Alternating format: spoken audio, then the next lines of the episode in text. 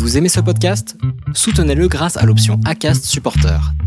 C'est vous qui choisissez combien vous donnez et à quelle fréquence. Cliquez simplement sur le lien dans la description du podcast pour le soutenir dès à présent.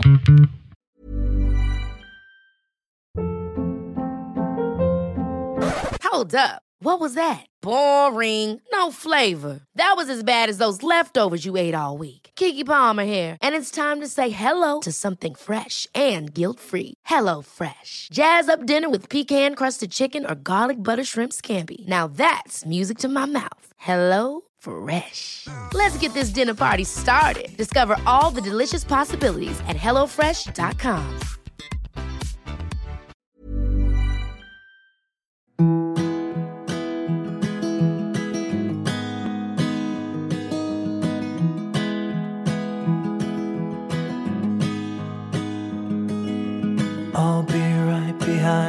Josephine.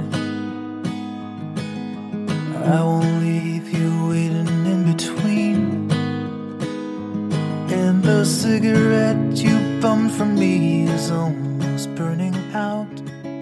You suck it till your fingers burn. Je vous souhaite la bienvenue sur le podcast Les enfants vont bien. Ici, vous entendrez parler de PMA à l'étranger, de GPA, de conception artisanale, d'adoption et de bien d'autres termes qui accompagnent la conception de nos familles.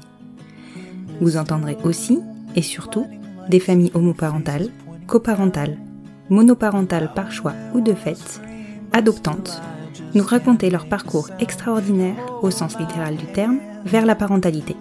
Parce qu'en France, le chemin est bien avancé mais n'est pas encore abouti, je vous propose d'écouter des témoignages de notre quotidien qui vont vous rassurer sur le fait que nos enfants vont bien.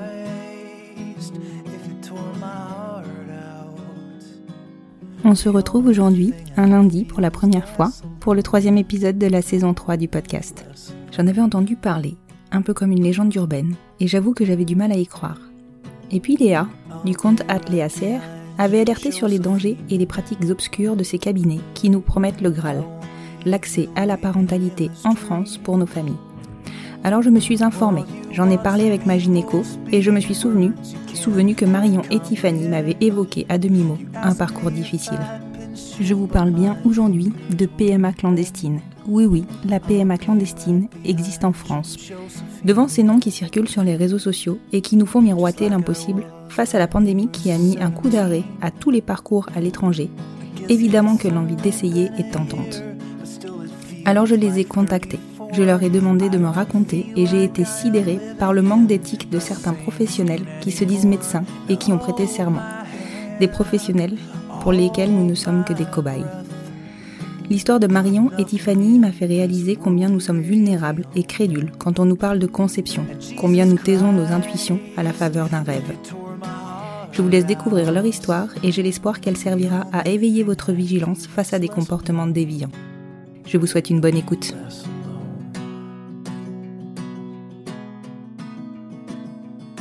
Bonjour les filles. Bonjour Constance. Bonjour. Donc vous êtes deux, ça- on reprend le rythme des, des interviews à deux. On vous a déjà entendu sur, euh, sur le podcast à deux reprises puisque vous êtes les madame et madame. Exactement. Et aujourd'hui, euh, je suis venue vers vous parce que vous m'aviez laissé entendre, euh, notamment en MP, que vous aviez un parcours qui était relativement. J'ai pas envie d'employer le mot compliqué parce qu'il est pas très joli, mais en tout cas, c'est un, un- vous, voilà, vous avez un peu dérouillé sur votre parcours. Vous avez vécu des choses qui, à mon avis, méritent d'être mises en lumière pour justement euh, informer et alerter. Je vais pas en dévoiler plus. Je vais vous laisser vous présenter, vous représenter. Euh, Donc on est euh, Tiffany et Marion. On est les auteurs du podcast qui s'appelle Madame et Madame. On s'est rencontrés en 2018 sur un site de rencontre. Assez vite, ça s'est bien passé. Puis on a, on a, voilà, on a été ensemble assez rapidement. On s'est installés ensemble assez rapidement. Euh, enfin, c'est plus moi qui poussais pour ça. Et puis, ben aujourd'hui, on attend des jumeaux. Oui, alors là tu m'as fait le tout début et la toute fin. Et c'est génial parce qu'au moins on voit l'aboutissement de notre relation. Donc du coup, c'est vrai que je me souviens quand s'était dit, enfin, en tout cas que je vous avais dit, d'ailleurs de façon très maladroite je pense, que vous aviez été euh, relativement vite dans votre relation, mais parce que vous étiez sûr de vous et c'est pas du tout euh, de l'ordre du jugement. Et euh, en fait, vous avez quasiment commencé un parcours, enfin vous êtes mariés assez vite, on va en reparler aussi, et vous aviez commencé un parcours relativement rapidement. euh, dans la foulée. Est-ce que vous pouvez me raconter en résumé le début de votre histoire, votre mariage, et puis comment vous, êtes en, vous en êtes arrivé à, la, à l'envie de maternité? Bah, L'envie d'avoir des enfants, euh, on en a parlé tout de suite parce que Tiffany, au premier rendez-vous, euh, m'a gentiment fait remarquer que j'avais 32 ans et qu'il fallait peut-être pas trop que je traîne. voilà. Au premier rendez-vous, waouh Oui. et euh, bah forcément, la, la, question du mariage euh, dans un couple de femmes, enfin jusqu'ici avec la nouvelle loi, c'était forcément quelque chose qui s'imposait. Donc, euh, on s'était dit que qu'on essaierait de le faire avant de commencer à entamer des démarches de PMA. Mm-hmm. Et donc, c'est Tiffany qui a qui a fait sa demande. Euh, on préparait toutes les deux de notre côté et puis elle a, elle a dégainé la première. Oui, tout à fait, tout à fait. C'est Tiffany qui a fait sa demande du coup, euh, bah, quand t'as raconté dans, dans un, un, épisode précédent. Mm-hmm. Euh, et puis oui, tu, tu m'as demandé qu'on se marie, puis après tu m'as dit bon bah dans 3-4 mois euh, c'est bon quoi. Ah oui, c'était déjà très très clair en fait. Les échéances étaient rapides parce qu'il fallait avancer quoi. Ouais, c'est ça. c'est ça en fait. Euh, donc on a commencé à organiser notre mariage. Euh, en parallèle, on a commencé aussi à étudier les possibilités entre euh, la Belgique et l'Espagne. Mm-hmm. Et puis il y a un truc qui est venu se mettre en travers de notre route parce que on est arrivé au mois de mars 2020 et donc on avait, on s'est inscrite à un, une sorte de réunion qui rassemblait des cliniques espagnoles euh, à Lyon puisqu'on habitait à Lyon mm-hmm. et, et, dont euh, la clinique euh, Girex en Espagne qui nous accès et voilà tout ça c'était euh, c'est bien sûr quelque chose qui a été annulé, mais nous, on pensait, euh, voilà, après notre mariage, se lancer directement, quoi. Oui. Et donc, du coup, vous aviez euh, réfléchi directement clinique Oui, oui, parce que l'artisanal, on n'était pas du tout. c'est quelque chose qui nous faisait peur, quoi. D'accord. Bon, ça, c'est pas rien, c'est propre à chacun, oui. mais je peux comprendre. Donc, bah, la réunion a été annulée. On a quand même eu un échange sur Skype avec Girex ça s'est bien passé, puis on s'est dit on, on, va, on va fonctionner avec eux. Mmh. Et puis voilà, le confinement s'est éternisé, les frontières restaient fermées. Et au détour d'un groupe Facebook, on a découvert qu'il y avait des couples de femmes qui arrivaient à faire leur PMA en France euh, clandestinement en commandant des paillettes de sperme, donc euh, euh, sur des banques euh, étrangères. D'accord. Avec des gynécos qui étaient, euh, qui étaient dans la combine, si on peut dire, qui, qui pratiquaient les inséminations. D'accord, donc en fait, on est sur euh, le même type d'approvisionnement, on va dire, de paillettes euh, que sur une insémination artisanale, pour certaines. Mais là, euh, l'insémination est pratiquée par un professionnel de santé. Oui, exactement. Et comment c'est possible ça? Parce que quand tu vois qu'on galère déjà à se faire suivre tout court sur un parcours de PMA, il y en a qui, qui vont au-delà, quoi. Oui, mais il y en a très peu. D'accord. Les gynécos qui acceptent de prendre des risques, il y en a très peu. Et il se trouve que en cherchant, on a vu qu'il y en avait un vers chez nous. Et donc ça, tu l'as trouvé sur le fameux groupe Facebook, il y avait un, un listing en fait? Euh, Alors le groupe Facebook, euh, un peu sous le sceau du secret, dévoilait les identités des médecins, mais c'est vrai qu'en en contactant euh, Cryos, donc la plus grosse euh, banque de sperme mondiale, je pense, on, ils nous ont donné le contact de, de cette personne qui était près de chez nous. Donc on s'est dit, attends, c'est génial, ça nous évite de, euh, de à chaque fois prendre deux trois jours pour, pour se déplacer en dernière minute, de passer les frontières alors que, euh, bah en fait, c'est pas possible. voilà, c'est ça. Parce qu'en fait, le premier jour du déconfinement, on était dans son cabinet, quoi. Ah ouais, ouais, ouais. Donc euh, oui, ça s'est enchaîné très très vite. Et avant, vous aviez eu contact avec lui euh, facilement? On l'a appelé la dernière semaine du confinement en demandant un rendez-vous. On était hyper nerveuse parce qu'on se disait euh, c'est quelqu'un qui ne nous connaît pas. Pourquoi elle prendrait ce risque pour nous en fait? Mmh. Et puis on a eu un rendez-vous hyper rapide. Euh, puis tout s'est enchaîné. Finalement, euh, nous on pensait, euh, on pensait commencer un petit peu plus tard, mais tous nos projets de voyage tombaient à l'eau avec le Covid. Donc on s'est dit pourquoi, pourquoi attendre en fait. On... Oui, c'était le bon moment en fait. Ouais, c'est ça. Et donc ce groupe Facebook là, je ne sais pas si vous avez le droit d'en parler, mais si jamais euh, vous ne pouvez pas le dévoiler là, est-ce que je peux réorienter euh, éventuellement nos auditeurs? Bah, Je ne me rappelle plus du nom exactement, mais c'était des groupes Facebook euh, projet bébé, homoparentalité, des trucs comme ça. D'accord. Et après on a trouvé qu'il existait aussi un groupe spécialement Cryos. Ah oui. Qui devait s'appeler cryocéphère ou un truc comme ça. D'accord. Bon, après, si tu me dis que Cryos, alors ça, je l'avais déjà entendu, hein, qui, qui donnait des noms de professionnels qui pouvaient, euh, qui pouvaient accompagner. Et ça- je suis assez bluffée que eux puissent le proposer, effectivement. Bah en fait, euh, s'ils ont pas ces gynécos en France, ils ont pas de, Bah oui. ils ont pas de, de moyens De vente. travailler en France finalement. Bah oui, bien sûr, bien sûr. Effectivement, parce que je pense que les cliniques de PMA ne se fournissent pas du tout à l'étranger. Mais il me semble que c'est interdit d'importer euh, ce genre de choses. Alors oui, ça je sais pas du tout. Je sais que globalement euh, la manipulation de gamètes est interdite, mais euh, par le biais, enfin, par, par les particuliers, que euh, l'importation de gamètes par les particuliers est interdite. Maintenant, je sais pas ce qu'il en est pour les professionnels. Ouais, d'accord. Ça c'est vrai qu'on on connaît pas trop la nuance, mais euh, Oui, non moi non plus. c'est passé la douane quoi. Oui. Et donc du coup, euh, ils vous fournissent ce contact, vous avez ce fameux premier rendez-vous. Comment ça se passe? Vous deviez être hyper nerveuse en y allant, effectivement. Ah ouais, carrément, on avait peur que qu'elle veuille pas le faire en fait. Ouais. Donc euh, en Vous fait, aviez dit pourquoi vous veniez euh, pour la prise de rendez-vous? en disant on est un couple de femmes, on aimerait euh, on aimerait faire un enfant. Est-ce qu'on peut avoir un rendez-vous? Donc elle, elle savait très bien pourquoi on l'appelait en fait parce que elle a voilà, elle nous a expliqué ben voilà, on on commence vous allez passer tel et tel examen, selon les résultats, on verra si on fait une stimulation ou pas. Et, euh, et puis quand je vous dirai, il faudra commencer- commander les paillettes et les faire livrer ici. D'accord. Donc elle vous fait, elle de suite, elle vous, elle vous lance dans des examens en fait. Ouais, qui étaient les mêmes que ceux que, que Girex avait, avait demandé. Hein. D'accord. Oui, donc en fait c'est une sorte de centre de PMA euh, clandestin quoi. Oui, parce que quelqu'un, euh, je pense que la moitié de sa clientèle, c'était des couples de femmes, en fait.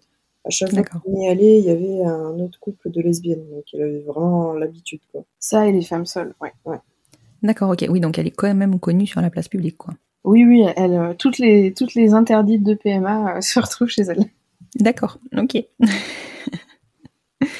Et alors du coup, comment ça se passe ce premier rendez-vous? Bah, nous, on, on avait vu des avis sur Internet qui nous refroidissaient beaucoup. Euh, qui disaient que son cabinet était sale, qu'il n'était pas chauffé, qu'elle était délicate ni dans ses gestes ni dans ses paroles, euh, qu'elle racontait la vie de ses patientes. Wow. Et puis, euh, on a constaté que tout était un petit peu vrai quand même. Oh mince. Mais euh, on, on considérait qu'on n'avait pas forcément le choix, en fait. Qu'il y avait des qui, qui acceptaient de prendre ce risque. Et donc, on, bah voilà, on passait par elle, quoi. On, on acceptait ses, ses défauts, et Ces conditions. Ouais. c'est ça. D'accord. Donc, enfin, ça, je, je le comprends complètement, surtout quand on est un peu euh, bah, bridé, puisque c'est le cas, on est bridé dans nos choix, euh, quand, sur- en particulier en fin de confinement, où pff, on voyait, on n'avait aucune visibilité, les frontières étaient fermées. Enfin, il y a un moment, euh, il n'y a pas que le problème des frontières, enfin, il y a aussi l'horloge biologique qui tourne, et on est obligé d'avancer euh, coûte que coûte. Hein. Ouais, moi, j'avançais sur mes 34 ans. Ouais. Euh, et puis, c'était moi qui allais porter, parce que Tiffany, elle, elle est plus jeune, mais elle n'avait pas envie. Mhm. Euh, on pensait aussi à ça, c'est vrai. Ben oui. Enfin, moi, j'ai pensé beaucoup hein, à ce moment-là aux couples qui étaient en limite d'âge, entre guillemets, euh, pour des parcours de PMA et qui se sont vus fermer euh, les possibilités d'accéder à, à la PMA, même dans des pays étrangers. Du coup, bah, j'ai réussi à passer les examens assez vite. Pourtant, c'était pas facile parce qu'encore une fois, il y avait le Covid, donc j'appelais dans des endroits qui disaient non, on n'a pas réouvert ce service.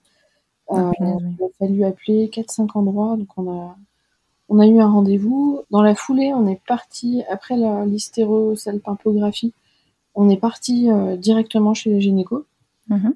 et qui dit là, ben, vous êtes, euh, je sais plus, j'étais à J7 ou J8 sur mon cycle et elle nous dit avec sa grande délicatesse, euh, il y a rien, c'est plat. En parlant de mes follicules, donc. D'accord, super. Donc, euh, elle dit, on va commencer une stimulation. Donc, elle nous fait repartir avec des, des petites seringues. euh, commence le soir à essayer de regarder comment faire. Fallait faire nous-mêmes les mélanges. C'est elle qui vous a hum, qui vous a fourni la stimulation? Ouais, elle en avait dans son placard. D'accord, je suppose qu'elle vous l'a fait payer? Non. D'accord. Non, c'est des patientes qui en avaient eu en trop, qui lui avaient, euh, qui lui avaient donné le surplus. D'accord, ok. Ok, ok. Bon, bah c'est déjà ça quelque part. Ouais, ouais, du coup, bah, on a commencé à essayer de faire des piqûres. Ça a été, euh, ça n'a pas été des moments faciles parce que Tiffany, elle est très, euh, toi, c'est, ta phobie les, les aiguilles. Et du coup, elle vous a fourni la stimulation sur le mode d'emploi Ouais, c'est un peu ça. Elle a fourni une fois, et les autres fois, par contre, on devait aller chercher à la pharmacie. Oui, oui, ça, ça je comprends, mais elle aurait pu vous expliquer comment faire. Comme...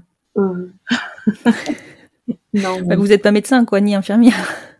Non, non, puis surtout que je me souviens d'avoir écouté une de tes interviews, c'était une infirmière ou une aide-soignante, je sais plus, que tu interviewais, qui disait qu'elle avait galéré pour, euh, pour faire les mélanges, alors qu'elle Ouais, était tout à fait. médicale. Et, euh, mais nous, on débarquait complet. Ça nous prenait une demi-heure à chaque fois au début. euh. Oh, punaise. Ouais.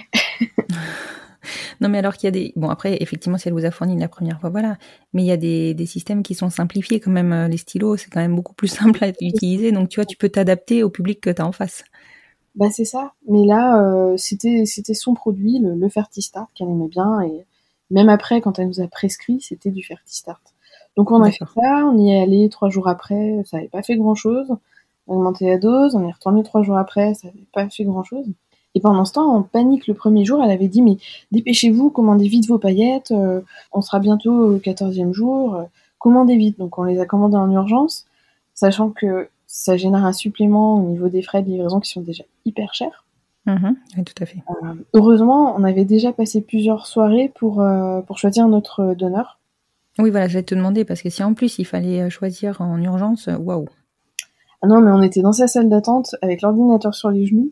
Euh, moi, en plus, ma carte, je sais pas, ça, ça passait pas. Est-ce que c'est parce que c'était un paiement sur le Danemark ou c'était vraiment un instant de panique Mhm. Mais on savait quel donneur on voulait. Ça, c'était, ça, c'était clair. quoi. D'accord. Enfin, c'était clair après plusieurs soirées quand même. euh. Oui.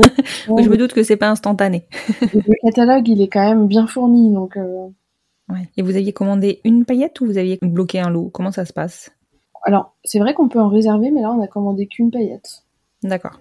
Qu'après, on pouvait choisir si c'était euh, si ça tenait 7 jours ou 14 jours aussi. Ça, faut prendre en compte. Ouais, par rapport à la glace qu'ils fournissent, non, c'est ça? Ouais, c'est ça. Mhm. Et bien sûr, euh, plus la conservation est longue, plus tu payes cher. Oui, bien sûr. Quand on dit cher, c'est que ça nous coûtait euh, 400 euros à chaque fois, rien que pour le transport. Ouais, même en urgence. Enfin, en urgence, Euh, c'est ouais, plus cher encore. Ça devait être euh, 350 en classique et 450 en urgence. Oui, d'accord, ok. Avec 120 euros de différence. Ouais, ce qui est très cher. Et est-ce qu'elle vous a annoncé euh, des tarifs quand vous y êtes allé pour le premier rendez-vous? Pas du tout. Sur le groupe Facebook, quelqu'un avait dit, moi je lui ai donné 120 euros en liquide. Euh, donc on s'est dit, ah ok, c'est en liquide. Nous, on pensait que bah, elle prendrait nos cartes vitales et qu'elle compterait une consultation normale en fait pour, euh, Oui. pour le pour l'insémination, comme pour les autres euh, consultations. Mhm. Et donc là, elle nous demande 150 euros. On s'est dit, bon, ben, heureusement, on les avait en liquide. Ouais. Donc on lui a donné. Mais on n'avait pas du tout parlé d'argent avant, quoi. D'accord, ok. Et, et donc du coup, parce que je t'ai coupé par rapport à me raconter ton cycle, donc les, les six premiers jours, en fait, a priori, tu réagissais pas au Fertile Start Bah après, à force d'augmenter la dose, euh, si, ça a fini par réagir. D'accord. Deux follicules. Donc on a, voilà, on a déclenché avec le vitrel. Pareil, le vitrel, on, on a essayé de faire la piqûre. On n'était pas sûr d'avoir fait comme il faut. On l'a appelé en panique. Il devait être 21h. Euh, Oh, punaise. il nous a pas vraiment aidé. Mais heureusement, il y a beaucoup de tutos sur YouTube. Heureusement, merci Et YouTube. alors là, euh, insémination, mais la, la torture. quoi. Ah ouais? J'avais très mal, elle me faisait saigner. euh, apparemment, mon, mon col n'était pas placé d'une façon qui lui convenait, donc elle avait du mal à y accéder. Mhm. Moi, je, je soufflais très fort parce que j'avais j'avais mal. Ouais. Et puis, euh, puis j'avais mon masque en plus. Bah oui, forcément. Et, et là, mais non, mais elle, elle s'est surpassée. Euh, son téléphone a sonné D'accord. et elle- ça l'a stressée en fait. Donc elle a dit à Tiffany, euh, allez leur dire que, que je les rappelle. Non, ça semble blague. Heureusement, le téléphone a arrêté de sonner. Moi, je voulais qu'elle reste avec moi. Je voulais pas qu'elle réponde au téléphone. Ouais, tu m'étonnes. Et euh, bah voilà, on est reparti avec une ordonnance de, de progestan, de provamès, de trucs comme ça pour favoriser la, l'anidation. Ouais. Euh, on a attendu sagement les 14 jours, prise de sang, on s'est retrouvés le midi pour déjeuner et découvrir les résultats ensemble. Et puis bah c'était négatif. D'accord. Et, et pendant ces 14 jours, bon, qui sont très très longs et sur lesquels tu réfléchis, est-ce que vous avez re-réfléchi à, à cette insémination? Ah bah moi je, j'espérais que ça avait marché parce que j'avais eu trop mal et j'avais pas du tout envie de recommencer. Oui. Mais du coup, tu t'étais projeté si ça marchait pas, si tu repartais sur euh, une insémination égale ou pas? Ben, on n'a pas envisagé de changer de méthode euh, à ce moment-là, même si ça avait été un très mauvais moment. euh, On n'a pas, non, on n'a pas le choix. Quoi. D'accord, ok. Et alors du coup, mon résultat négatif, je suppose que ben, forcément, vous deviez quand même avoir mis pas mal d'espoir dans cette insémination, donc ça a dû être un peu dur. Oui, puis la première fois, tu ressens plein de symptômes, mais tu sais pas vraiment qu'ils sont liés à tous les médicaments, euh, toutes les hormones que tu prends pour favoriser le fonctionnement. euh. Donc, euh, bah, même si c'était la première fois et qu'on se disait quand même, euh, il y a peu de chances que ça, que ça soit positif, on savait qu'il y avait quand même des chances. Il y en a pour qui ça marche du premier coup. Oui, oui, complètement. Bah, on a pleuré, puis on s'est relancé, quoi. D'accord. Donc dès, dès le cycle suivant, vous avez, vous l'avez rappelé et euh, vous êtes reparti. Ouais, exactement. Même process? Pareil, sauf que on a tout de suite fait de la stimulation avec des doses un peu, un peu plus élevées. Mhm. Euh, donc ça a bien répondu. D'accord. Euh, deuxième insémination, beaucoup plus rapide, beaucoup moins douloureuse. D'accord. On a encore sagement attendu le résultat. Et euh, là, euh, petit moment de panique, parce que je- je- j'essaie de me connecter sur le site du labo, mais on était en voiture en plus, et puis c'était un nouveau labo, donc mon nouveau mot de passe marchait pas. Alors, on s'est dit, mais c'est pas possible, on a reçu les résultats, on peut pas les ouvrir. Ouais. Ah, le truc de Ah. dingue. Et du coup, euh, en voiture, je vois euh, le taux 58, 68, je sais plus. On était, Wow. on se disait bon bah ça y est, au bout de deux fois, bah, on a de la chance quoi. Bah oui, c'est clair. Donc euh, bah c'était cool, on a craqué, commencé à acheter des petits t-shirts, euh, se projeter sur la date d'accouchement. euh. et puis, je sais pas, je trouvais quand même que mes taux étaient pas très élevés. donc la gynéco était en vacances, on avait prévu un rendez-vous avec elle pour faire une écho et voir, voilà, est-ce que, est-ce que ça s'était bien accroché, est-ce que c'était pas extra-utérin. Mhm. J'ai fait une prise de sang la veille et le taux avait baissé. D'accord. Voilà. Donc là, vous étiez à 6 semaines d'aménorrhée, quelque chose comme ça Ouais, c'est ça, exactement. D'accord. Donc, euh, journée un peu difficile. euh, Tiffany a appelé la gynéco en disant est-ce que ça veut dire que c'est forcément une fausse couche? Le gynéco, ça avançait pas trop. Mhm. Puis bon, dans la nuit, j'ai perdu du sang, donc c'était. euh, Ouais, c'était assez clair. Mais du, du coup, c'était hum, la même gynéco que vous voyez pour la, la première écho, c'est ça? Ouais, elle faisait tout, le suivi, euh, l'insémination, et après la première écho. Puis si on avait voulu, elle aurait pu suivre un peu plus loin, mais on se disait qu'on préférait quelqu'un de plus, euh, de plus humain. Oui, elle avait- au niveau de l'échange, elle avait pas l'air très. hum, Ouais, pas très dans l'échange, quoi. Ouais, puis bon, voilà, c'était contraignant aussi d'aller là-bas. euh, euh, elle, elle était très en retard. Elle commençait sa journée avec déjà une demi-heure, trois quarts d'heure de retard sur le premier rendez-vous. Ah oui. Donc euh, voilà, niveau organisation, c'était pas le top. Quoi. Ouais, complètement. Et du coup, bon, bah, je suppose que vous laissez passer un peu de temps après cette fausse couche, le temps aussi pour vous de, bah, de, de l'encaisser, quoi. Non, non, non, justement, on avait besoin d'avancer. Et, euh, on est allé chez elle, elle fait une écho. Moi, je, je perdais encore du sang. Elle dit non, non, mais c'est les règles qui sont revenues. Alors moi, je disais non, je, je vois bien que c'est pas ça, quoi. On nous a fait démarrer très tôt la stimulation. Et les règles sont arrivées après, donc on a fait 3-4 jours de stimulation pour rien. Euh. Voilà, c'était génial. Ouais, super. Très agréable de faire les petits mélanges. De ce... C'est des... c'est quand même des aiguilles qui sont euh, assez impressionnantes, hein. c'est pas comme les bonnets. Ouais. Du coup, on s'est relancé, on a fait un troisième cycle euh, qui a été euh, négatif. On a découvert le résultat en voyage de noces. Oh. Cool. Mm. Voilà. Euh, on a refait une quatrième fois. J'avais vraiment des symptômes très proches de la fois du positif. Mhm. Donc, je croyais, mais c'était encore négatif. Et donc là, au bout de quatre, on s'est dit, bah, on serait dans une clinique espagnole, euh, on nous conseillerait de passer sur une FIV. Ouais, complètement. Donc on commence à évoquer cette idée avec la gynéco qui nous, qui nous freine en fait, qui nous dit mais euh, ça sera la même qualité ovocytaire, euh, ça change rien, les chances de succès, euh, ça sera pas beaucoup plus élevé. Donc elle était plutôt partie pour nous dissuader. D'autant qu'elle peut pas vous suivre sur une FIV. Non, bah elle pouvait faire le suivi mais euh, c'est tout quoi. Oui, voilà, vous faire le suivi, mais elle pouvait pas vous, en- vous encadrer et même pas vous envoyer dans un, dans un sécos. Non, alors elle, elle nous disait faut aller en République tchèque, sauf qu'en fait la République tchèque euh, c'est pas ouvert aux couples de femmes. D'accord. Donc bon, on s'est, on a recontacté Girex en disant bon bah, on a fait des inséminations de notre côté, ça marche pas, on veut faire une FIV, et donc on a, on a passé des examens euh, qu'elle, la gynéco a accepté de nous prescrire en disant ok je vous suivrai. Euh, en parallèle, on a, on a fait un cinquième cycle d'insémination. Oui, donc en parallèle, vous avez quand même euh, continué. Bah ouais, parce qu'on se disait imagine il suffit d'une fois de plus, euh, ça Oui, évite sûr. de, de faire tous les trajets, de, enfin, c'est beaucoup plus cher aussi quand même une FIV. Euh, Et je dirais que si vous ont dit OK, ils ont tenu compte, enfin, vous ont pas imposé de commencer quand même avec eux un cycle en insémination. non, non, pas du tout. D'accord. Pas du tout. Par contre, quand on est allé les voir, on avait fait un petit tableau Excel avec les, les dosages euh, d'hormones et tout, et ils hallucinaient en fait, ils trouvaient que c'était hyper élevé quoi. Ouais. Donc euh, ouais, on s'est décidé avec eux, donc on y allait mi-décembre. On a fixé une date de ponction à fin janvier. Oui, ça allait très vite du coup avec Gérex. Ils vous ont refait faire les examens ou pas du tout? Non, non, ils ont tenu compte de ce qu'on avait. D'accord, ok, super. Au moins ça vous évitez de perdre du temps. enfin. Ouais, c'est ça. Mais du coup, on est reparti avec, euh, avec une ordonnance pour la stimulation. Le lendemain, euh, bah, enfin, la seule fois où je suis allée voir la gynéco seule pour avoir l'ordonnance, elle me suis fait engueuler tout le long. Il n'y a rien qui lui convenait dans l'ordonnance. euh. elle m'a dit, euh, je, je vous la fais, mais la prochaine fois, vous vous débrouillez. Sympa. Très sympa.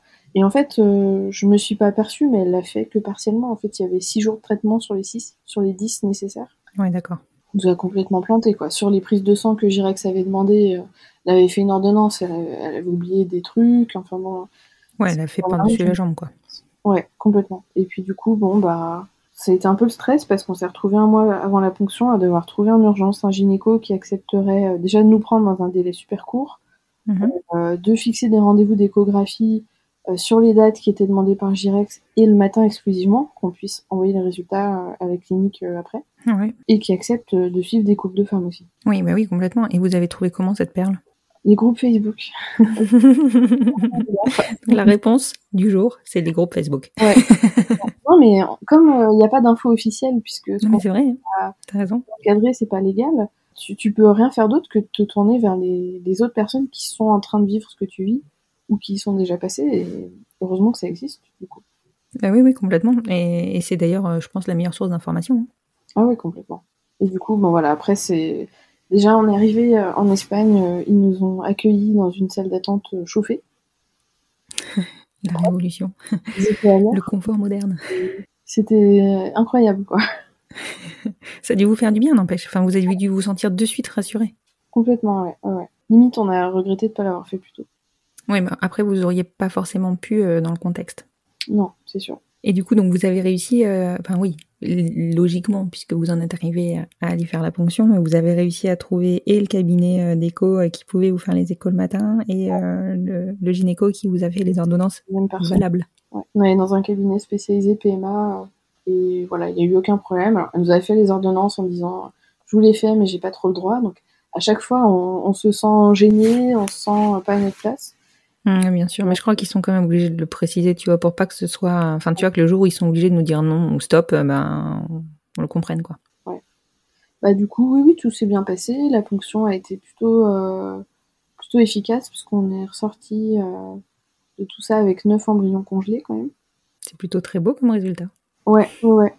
On est revenu euh, retourner en Espagne le cycle suivant pour euh, pour le transfert. On a pris le de transférer deux embryons. Mhm. Il vous avait mis en garde ou pas de... Enfin, en garde, entre guillemets. Il vous avait donné les risques euh, de, euh, Ouais. de grossesse multiple? Il nous disait 25%. D'accord, ok. Ouais, je pensais que c'était plus important que ça, tu vois. Je sais pas si ça dépend des cliniques. euh, Non, mais ben, je peux pas te dire. Moi, j'ai jamais, je suis jamais allée jusqu'à la FIV, donc du coup, je sais pas, hum, je sais pas quelles sont les statistiques. Bah, du coup, nous, on, oui, on acceptait le risque.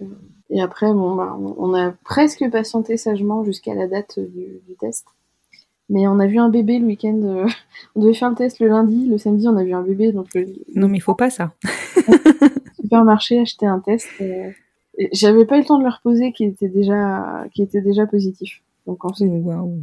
Ça a dû être super comme sensation. Enfin, enfin la fin du long parcours. quoi. Bah ouais, c'est clair. Et du coup, pourquoi vous avez fait le choix Enfin, si c'est pas un- indiscret, bien sûr, comme question, pourquoi vous avez fait le choix d'en implanter deux? Bah, parce qu'on voulait que ça marche. D'accord. Et vous avez dit que en en mettant deux, il y avait plus de chances que ça marche ou il y avait plus de chances de multiples? Les deux. D'accord. Bon, forcément plus de chances de multiples, mais Ouais, avec deux, je crois que c'était 75-80%. Euh, oui, il y avait dit 60-70% de Ouais, réussite. donc c'était vraiment beaucoup. Après avoir eu cinq échecs, c'est vrai qu'on s'est dit, euh, ah ouais, ouais, c'est clair. On, on voulait vraiment voir la fin, et en plus le fait de se déplacer en Espagne, euh, c'est lourd, quoi. Donc, euh, Bah oui, puis ça a un vrai coût, hein, la FIV. Pour le coup, c'est encore plus cher. oui, oui, complètement. Bah oui, parce que là, si on résume, enfin, je me permets de, de bassement revenir à des considérations matérielles, mais si on résume les inséminations artificielles, elles vous ont coûté en gros 750 euros, c'est ça, je pense, avec entre la paillette, les frais de transport et le, la gynéco? Et non. On aimerait, on aurait bien aimé. Ah bon? Non, non. non, en gros, il y avait, euh, on va dire, 900 euros de paillettes, 400 euros de transport, 150 euros pour la gynéco. 900 euros de paillettes? Ouais, après, nous, on prenait des euh, donneurs où on avait beaucoup d'informations. S'il y avait moins d'informations, je crois qu'on payait moins cher. Ouais. Alors, par Ouais. contre, c'était pas identité dévoilée. Identité dévoilée, ça aurait été plus cher. Mais aussi, on prenait du mode 30.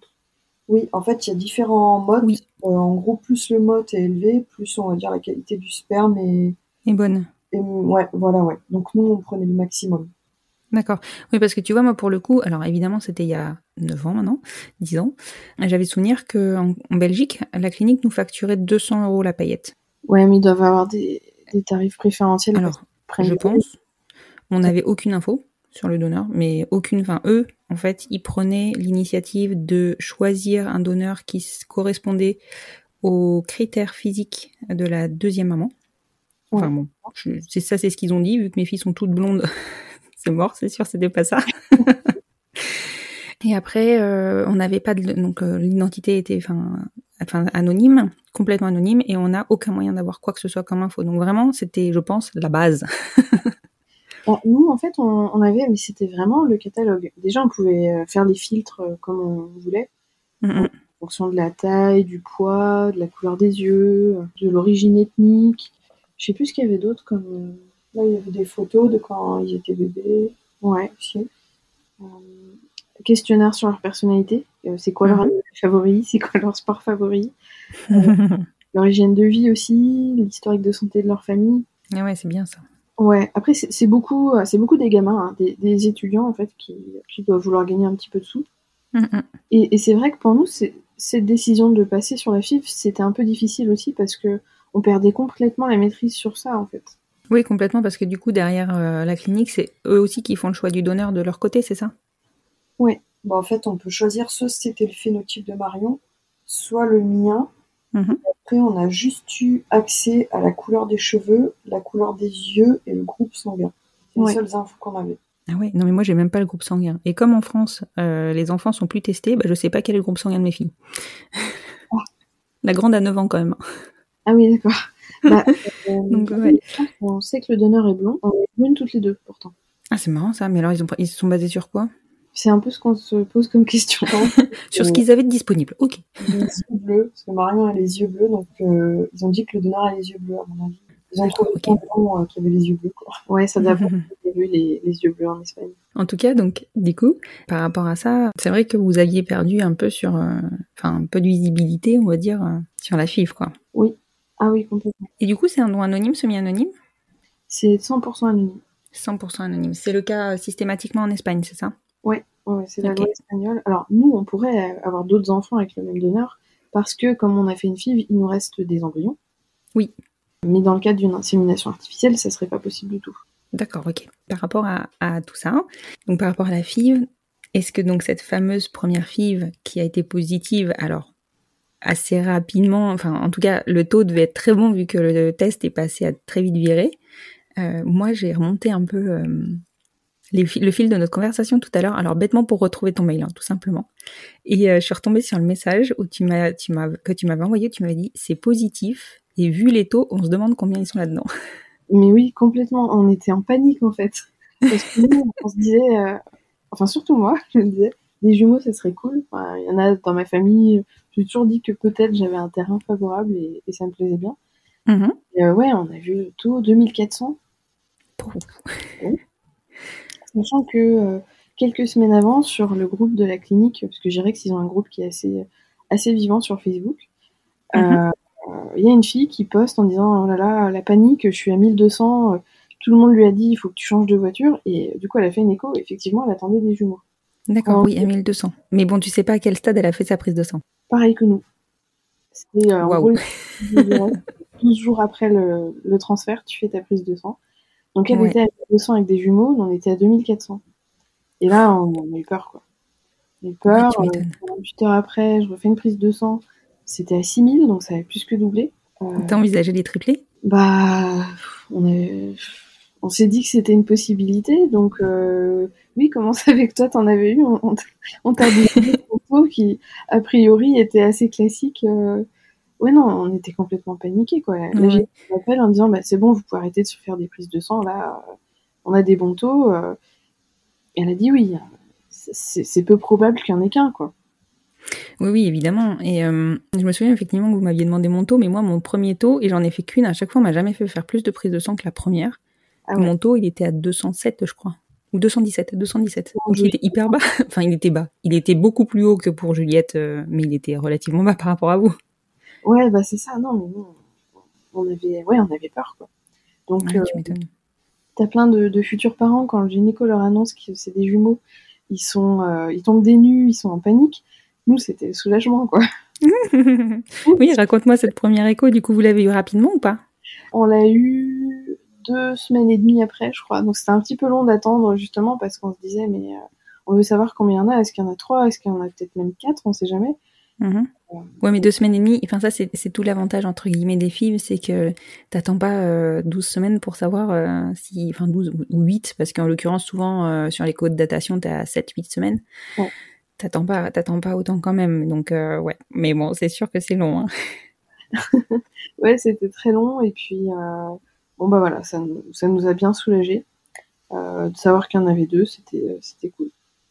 Ouais, tu m'étonnes. Et du coup, vous l'avez accepté. Euh, bon, de toute manière, vous vous y étiez préparé, je pense, en demandant deux embryons. Vous aviez forcément réfléchi à la possibilité de la gémellité. Oui, c'est quelque chose qu'on envisageait. Ouais.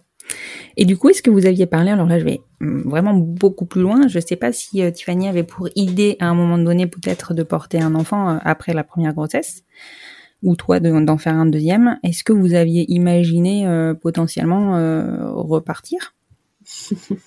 euh, Potentiellement, mais moi j'aurais plus vu Marion en fait.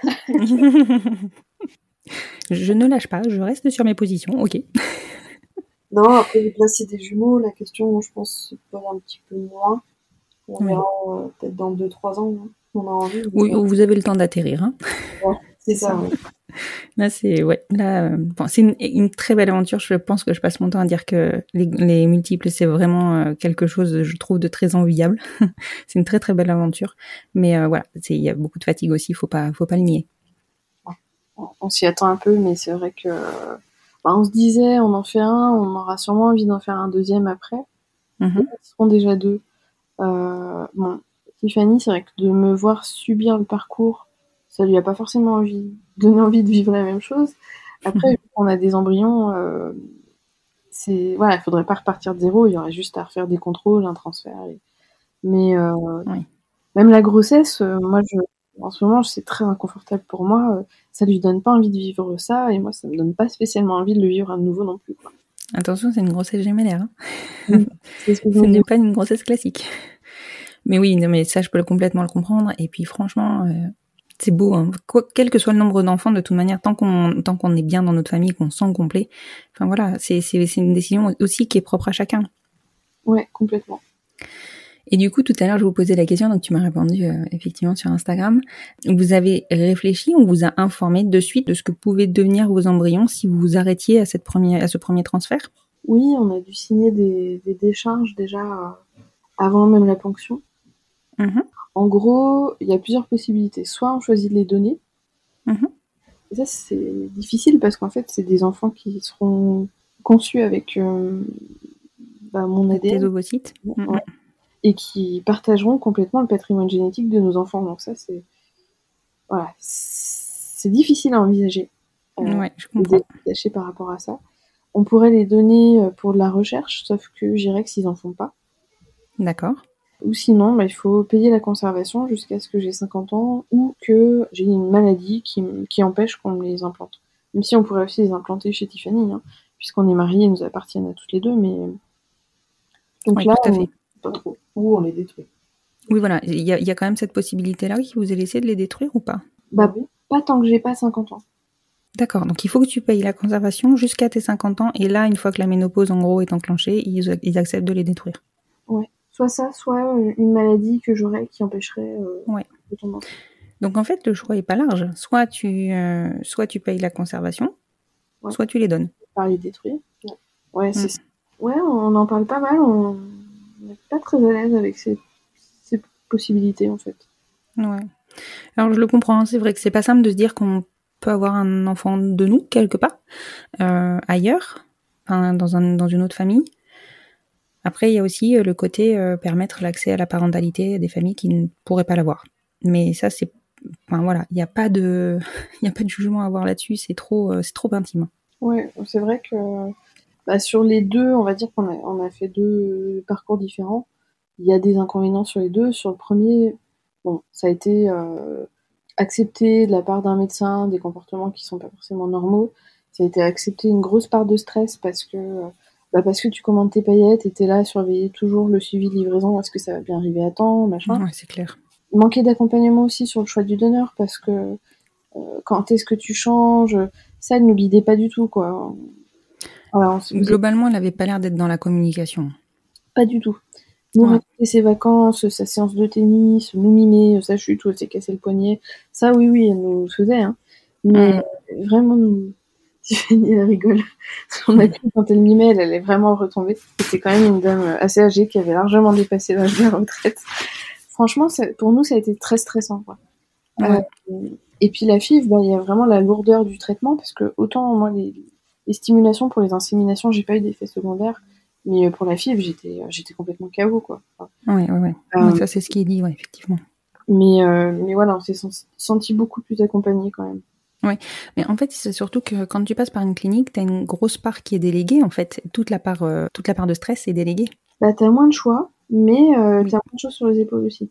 C'est ça, exactement. pour moi le moment le plus enfin il y a eu deux choses difficiles c'est le fait que euh, à chaque fois on avait deux avis on avait l'avis du gynéco français euh, qui nous disait ah bah là je pense qu'ils vont vous augmenter les doses je pense qu'ils vont vous décaler la ponction et euh, on envoyait les résultats à Girex qui disait on maintient euh, on garde les mêmes doses on garde la date de ponction et on se disait mince qui qui a raison quoi Ouais, ça, c'est difficile aussi d'avoir les deux sons de cloche. Ouais, complètement. Hein Et la ponction, pour moi, ça a été un moment très difficile aussi parce que euh, je me suis retrouvée dans un bloc avec des gens qui s'agitaient autour de moi, qui me manipulaient sans, sans m'adresser la parole parce que je n'allais pas comprendre ce qu'ils me disaient. Ça, c'était un moment difficile et c'est vrai que tout ça, ça a développé chez nous vraiment une grosse rancœur euh, vis-à-vis de la, la France dans laquelle on paye comme tout le monde nos impôts, nos cotisations. Et euh, on a dû faire ça euh, clandestinement comme des criminels. euh. Ça, c'est pas, pas facile.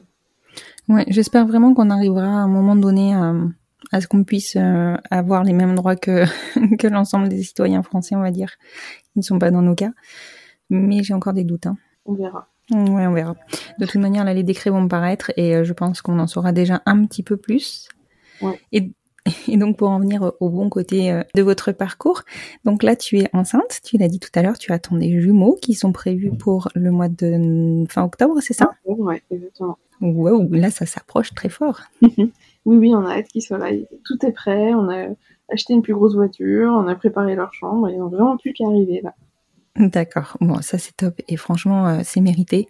Vous avez un parcours vraiment qui est, euh, je pense pas si atypique que ça, mais pour le moment vous êtes les premières euh, qui m'ayez raconté euh, cette possibilité de d'insémination en cabinet. J'en avais entendu parler par euh, par ma propre gynéco qui m'a précisé que avant, donc c'est plus le cas maintenant, mais que avant son cabinet le pratiquait aussi et qu'ils espéraient qu'avec la nouvelle loi bioéthique ils allaient pouvoir à nouveau le pratiquer. D'accord. Oui, mais ce serait, ce serait une bonne chose. Ce serait une bonne chose parce que je pense que les sécos ils vont être débordés, ils vont pas arriver à tout gérer et, euh, et que ça va faire que retarder plus euh, l'accès à la parentalité de certaines familles. Mais bon, bon ça c'est encore euh, voilà, je pense que ça mettra un peu de temps avant de se mettre en place.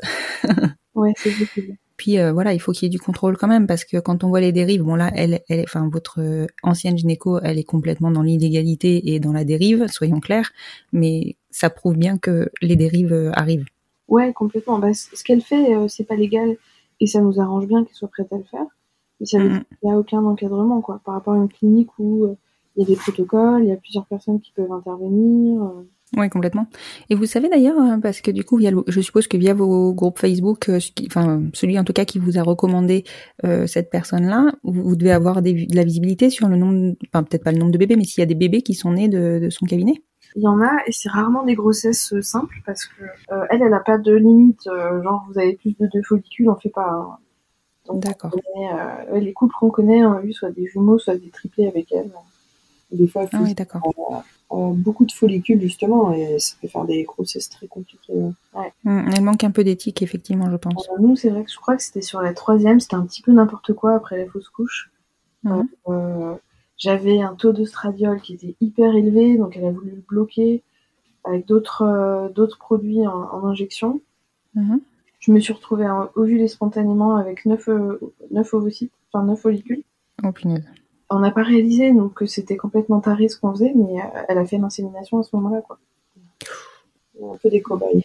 Ouais, ouais, mais c'est ça en fait. Tu, tu sens qu'il y a peut-être un, un peu un, un syndrome de toute puissance. Alors, euh, attention, je suis pas psy, hein, mais tu sens un peu ça, quoi. Bah, on a l'impression qu'elle s'entraînait, que c'était un petit peu Frankenstein, quoi. Ouais, c'était C'est peut-être ça, aussi.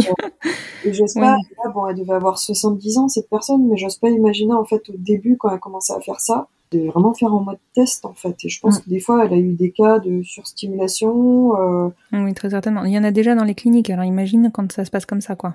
ouais, c'est ça. Mhm. Ouais, et c'est vrai que quand euh, je suis arrivée chez, chez elle avec l'ordonnance de Girex, en fait, elle avait pas envie de la faire, l'ordonnance. Elle dit si, si vous faites une hyperstimulation, euh, vous n'allez pas me voir. hein. Ce serait pas de ma faute. Hein. Il prévenait ce risque en. en- on a, on- on- là, on n'a pas déclenché avec de l'ovitrel, on a déclenché avec du décapeptile. Mhm. Euh, et du coup, par contre, on savait que le transfert ne pouvait pas se faire dans la foulée. Mhm. Parce que le décapeptile euh, endommageait un peu l'endomètre, mais il évitait l'hyperstimulation. D'accord. Franchement, ils m'ont pris 19 ovocytes, j'ai pas du tout eu mal, quoi. Ah oui. Ah oui. Alors qu'elle, elle, elle- c'est clair qu'elle m'a fait prendre des risques. On n'en avait pas Ouais, eu ouais. conscience à ce moment-là, mais Et, et je pense que c'est ça qu'il faut retenir parce que je sais que Léa, euh, Léa de, du compte Léacre, enfin Léa CR, a alerté justement pendant l'été sur euh, les pratiques en cabinet. notamment une écho, ouais, justement. Ouais. Et Ouais. je suis sûre que je suis sûre qu'il y a d'autres cabinets qui le pratiquent et qu'effectivement il y a de la mise en danger, essentiellement parce qu'il n'y a pas de contrôle. Donc surtout euh, ne pas. Enfin, évidemment c'est plus simple, mais je pense que l'idée c'est de retenir qu'il faut s'écouter parce que vous l'avez senti du premier coup. Vous vous êtes dit, Hum, c'est quand même pas terrible quoi. Ouais. En tout cas, je vous remercie beaucoup Marion et Tiffany. Donc là, vous allez accueillir vos bébés. Je pense que l'épisode, on se l'est dit, euh, sortira un peu après la naissance. On va voir comment ça se passe pour vous. Mais en tout cas, je vous souhaite un très bel accueil. Vraiment, euh, vous avez, euh, voilà. J'ai- Moi, je vous suis depuis un petit bout de temps maintenant, donc j'ai très très envie de vous voir devenir maman. Et euh, d'ailleurs, votre nom, votre compte, il va changer de nom ou pas? On n'a pas pensé à ça. On n'y avait pas pensé, ouais. Je vous soumets l'idée, on sait jamais. On va voir. C'est une idée à réfléchir. Oui, en tout cas, je, vais inviter nos auditeurs à venir vous retrouver sur votre compte et sur votre podcast, parce que je ne l'ai pas reprécisé, mais donc vous êtes aussi podcasteuse. Euh, donc le compte, c'est Madame et Madame. Exactement. Voilà. Je vous remercie beaucoup, et puis je vous dis à très bientôt. Bah, merci de nous avoir donné la parole et puis à, à très vite. je vous en prie, et je vais être informée. Hein. À très bientôt, les filles.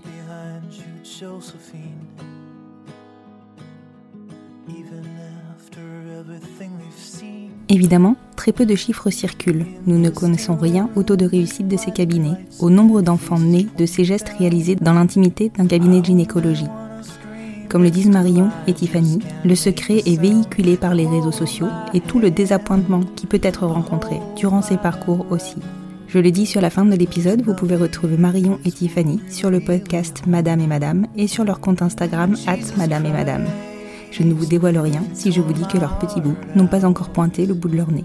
Si cet épisode vous a plu, comme d'habitude, vous pouvez le noter sur Apple Podcast et surtout le partager. Je pense que sur ce type d'épisode-là, il est urgent et très important de véhiculer de l'information pour que chacun et chacune puisse faire confiance à son intuition. Vous pouvez me retrouver sur le compte Instagram du podcast, at les enfants vont bien podcast, pour que l'on commence ou poursuive cette discussion et que l'on en commence de nouvelles. Je vous dis à lundi prochain pour un nouvel épisode du podcast Les enfants vont bien. You asked me if I'd pinch you, but my fingers wouldn't bend. I'll be right behind you, Josephine. Just like I was when we were 17. I guess it's only been a year, but still it feels like 34. I don't feel like I am living in the same skin anymore. Now hold my hand, hold my breath. There's nothing in this world we really own. And Jesus Christ, if you tore my heart out, the only thing I'd feel is less alone. Less alone.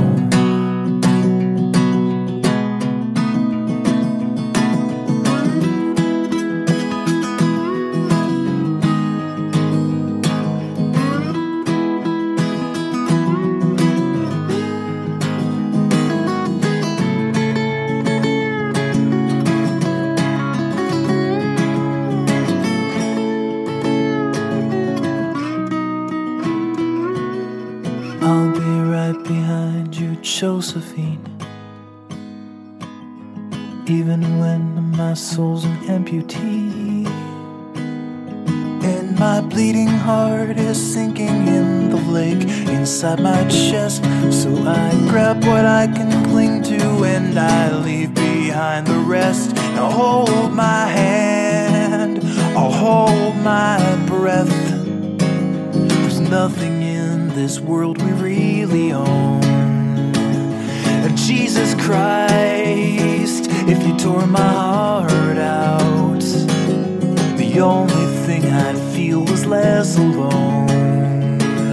Now hold my hand and take my breath and leave behind the things you'll never own. And Jesus Christ, please tear my heart